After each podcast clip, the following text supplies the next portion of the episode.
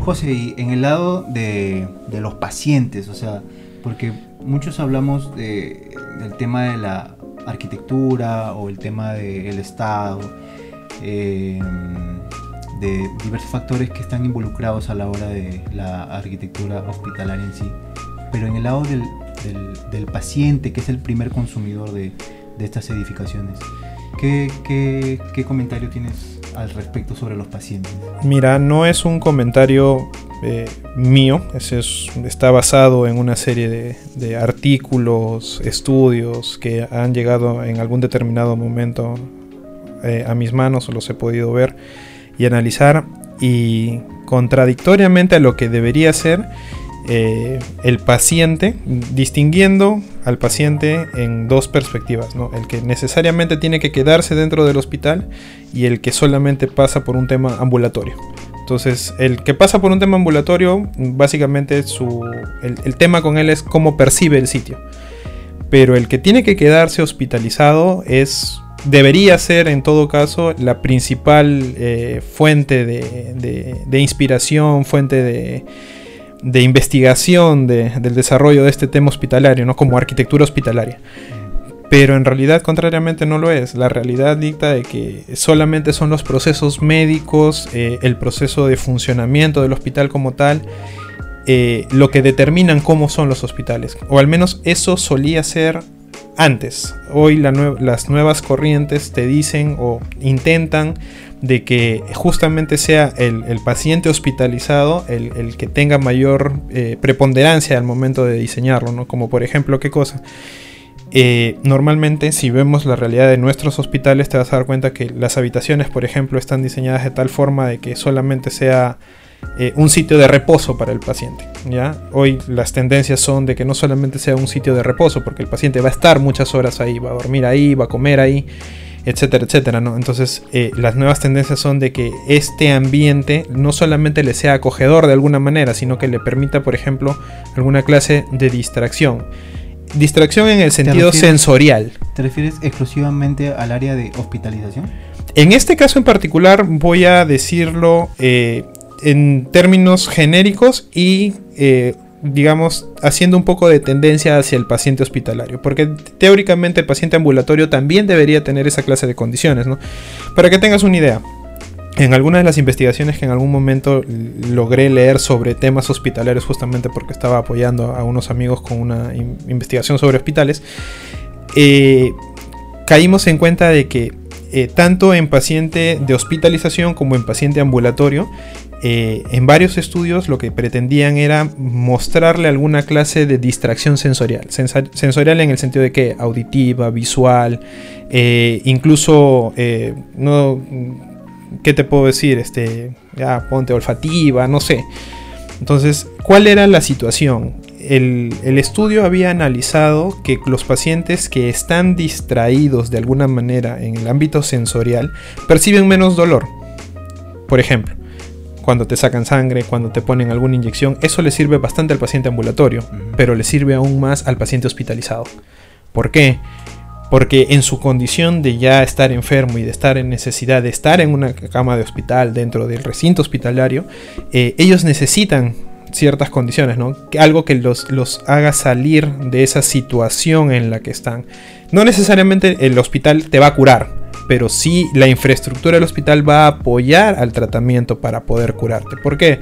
Porque si tú estás fuera del hecho de deprimido por la enfermedad con la que estás eh, cargando, con los tratamientos que suelen ser bastante engorrosos dependiendo de qué tan complicada sea la enfermedad, eh, si además de eso tienes que cargar con el hecho de que el ambiente en el que estás no te agrada, te es aprensivo, encima te hace sentir cosas o hace que afloren cosas en ti que no son para nada positivas, tenlo por seguro que tu tratamiento no solamente se va a alargar, sino de que eh, las condiciones en las que tú vas a estar van a empeorar. Entonces, esa clase de estudios, eh, han empezado a tomar en consideración al paciente de esta, en, esta perspectiva, una perspectiva que no ha sido muy utilizada antes en arquitectura. ¿no? Entonces eh, plantea, por ejemplo, de que los, los, dormitorios en los que están los pacientes hospitalizados tengan, por ejemplo, acceso a, a ver, por ejemplo, plantas, árboles. Eh, o por ejemplo que los, los, vanos tengan algún determinado recubrimiento tipo sol y sombra, ¿no? Para que generen formas con el recorrido del sol que van cambiando en función de cómo se va viendo en el ambiente, ¿no?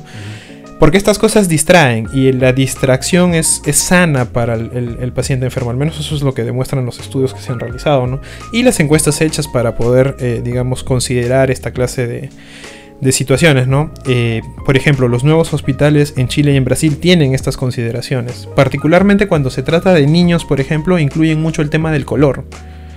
Para poder, eh, digamos, hacerlo menos aprensivo al sitio para los niños. Porque los niños perciben rápidamente su entorno, ¿no? Entonces es una situación que hay que saber contrastar, ¿no? Entonces, esta nueva, esta nueva tendencia en hacer estos hospitales más humanos, desde la perspectiva más que de los usuarios tipo médico o tipo eh, técnico son más orientadas hacia el paciente, ¿no? que me parece una, proyección bastante interesante y no solamente interesante, ¿no? sino que a las finales eh, obliga al arquitecto a ser un poco más eh, no solamente detallista en el sentido de, la planificación, ¿no? sino también ponerse un poco en los zapatos del usuario final, ¿no? que es importante también considerarlo. ¿no? Claro. ¿Y de qué crees que dependa, en nuestro caso, en nuestro país, que esto vaya cambiando o, mejorando? Eh? Em, ahí podríamos verlo desde, dos vertientes, ¿no? empezar a introducir esta clase de condicionantes dentro de la normativa, que sería importante para obligar a los proyectos a salir a suplir estas, estas nuevas situaciones.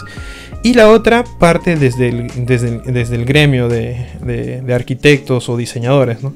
que empiecen a introducir estas circunstancias dentro de los hospitales. Si ambas cosas se dan en paralelo es genial, pero si una se da antes que la otra va a empujar a que, a que eh, se suscite un poco más rápido, ¿no? Pero si el gremio de profesionales hace caso omiso de esta situación y sigue haciendo las cosas tal cual, no va, no va a promover el cambio, ¿no? Y si viene de una, de una forma tan tajante como que se aplique de frente la norma para que todo el mundo se alinee también, como que va a causar cierta no aprensión, pero sí va a causar un cierto freno ¿no? en, la, situación. ¿no? Entonces la idea sería que salga por ambos cantos. Eso sería lo óptimo, ¿no? Ahora, de que se pueda dar lo óptimo en nuestras condiciones y en nuestra sociedad es un poco complicado, ¿no? Pero creo que de alguna de las, de alguno de los de esas dos vertientes tiene que salir. En todo caso, eh, estamos un poco lejos para llegar a eso, ¿crees? ¿O ya estamos encaminados? ¿O en todo caso... Mira, desde el punto de vista conceptual, eh, hay ya, las facultades empiezan a, tomar muchas cosas de, que se hacen fuera para tratar de implementarlas, ¿no? Entonces ese es un buen camino, pero no puede quedar solamente a nivel de, proyecto de facultad, tiene que empezar a, migrar hacia proyectos reales, ¿no? Porque al final las investigaciones son para eso, ¿no? Para, para poder mejorar las circunstancias en, en las que estamos, ¿no?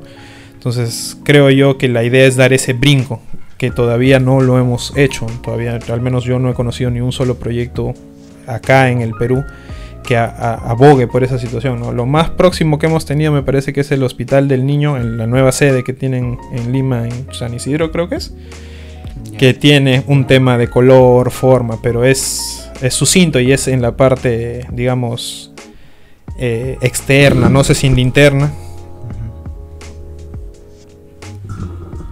Entonces ahí hay una serie de cosas, ¿no? Mm, creo yo que, hay que todavía tratar de, de, estimular un poco más esa situación, ¿no? Claro.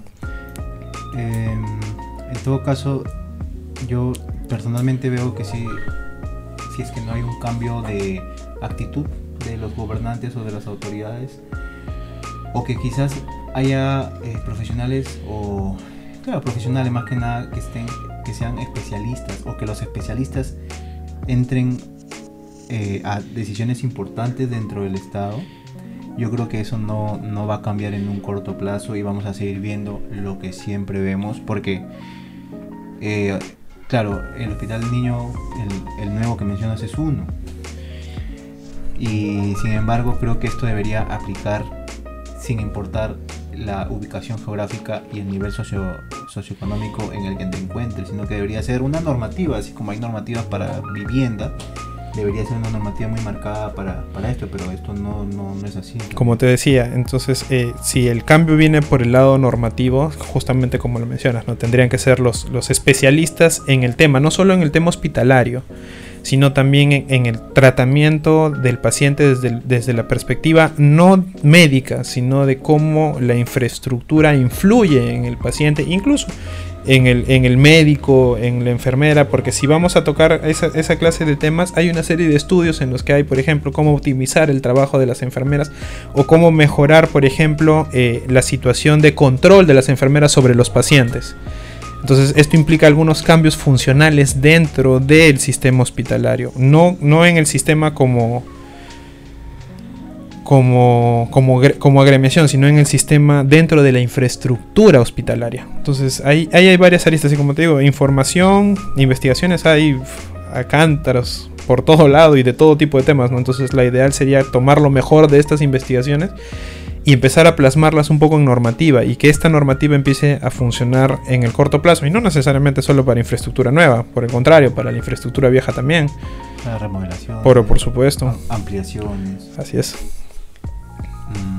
Claro, eh, lo que pasa es que en realidad va también por un tema cultural, creo yo, o del nivel de corrupción que pueda tener una sociedad. Uy, uy, uy.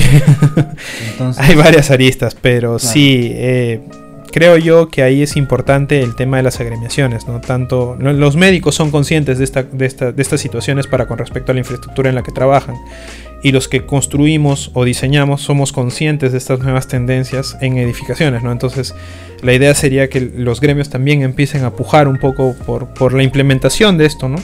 Porque las finales es beneficio para todos, ¿no? Es beneficio para el usuario, es beneficio para el trabajador dentro de, los, de la infraestructura hospitalaria. Sí, bueno, sí, es cierto, ¿no? Eh, en realidad eh, uno trata de conversar estos temas como nosotros que somos dos profesionales jóvenes y que nos podemos dar cuenta de diversas falencias que tiene el sistema en general y que las agremiaciones de profesionales en ocasiones sí, muy pocas, pero en la mayoría de veces no sé para qué funcionan. Eh, es un tema bastante peleagudo, pero como, como te digo, o sea, eh, ya depende también, no solamente desde los cantos de las organizaciones, tanto públicas como privadas, sino también parte de, la persona, ¿no? Entonces la persona también debería distinguir que sus derechos no solamente son eh, salud, por ejemplo, a secas, sino la forma en la que recibes la salud también debería ser la óptima, ¿no? Claro.